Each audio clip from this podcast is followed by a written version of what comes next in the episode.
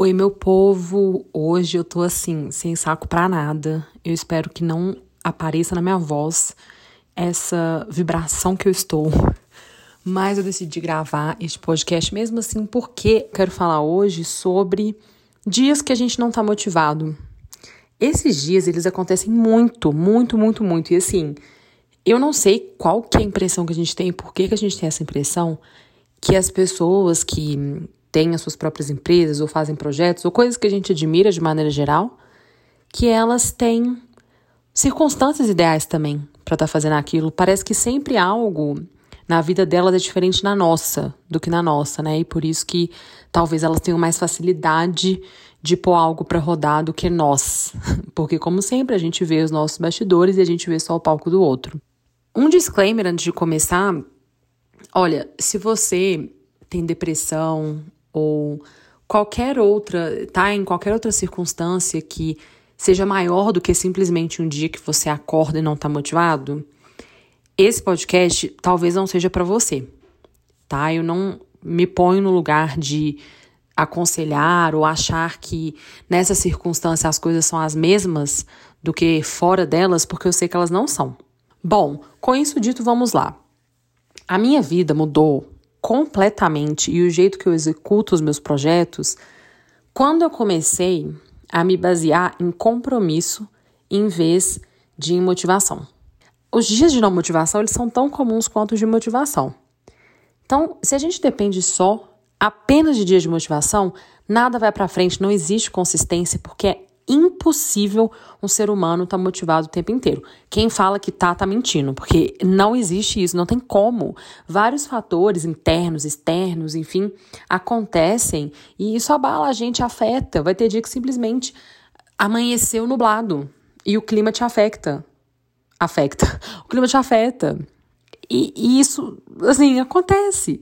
Então, se você espera o dia que você está motivado ou todas as condições estarem perfeitas para você começar algo ou continuar algo, não existe consistência. Em contrapartida, a partir do momento que você começa a olhar para o seu projeto como um compromisso, e aí presta atenção, não é uma obrigação, é um compromisso. O compromisso é um acordo que você faz com você mesmo, entendendo o que você quer, entendendo que o caminho até lá ele é longo e se colocando à disposição para ir e caminhar durante essa jornada. Você se colocando na posição em que você sabe as coisas que você tem que abrir mão, as coisas que você tem que hum, se dedicar mais e por aí vai.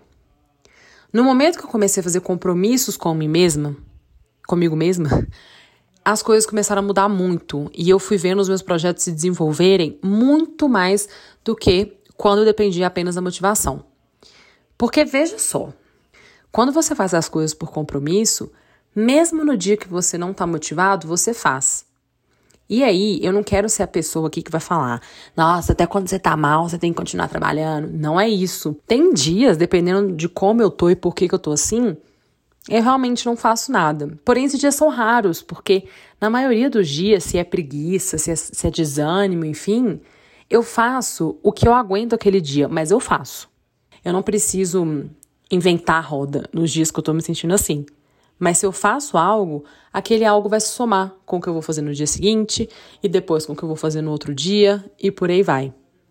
A gente precisa ver as coisas no longo prazo e entender que o longo prazo sempre vai ter dias ruins e que ainda assim tem algo que a gente pode fazer.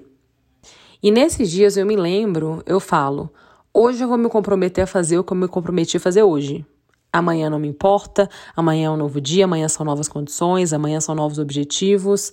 Não me importa amanhã. Só me importa hoje e o que eu me comprometi a fazer hoje. E aqui estou gravando esse podcast.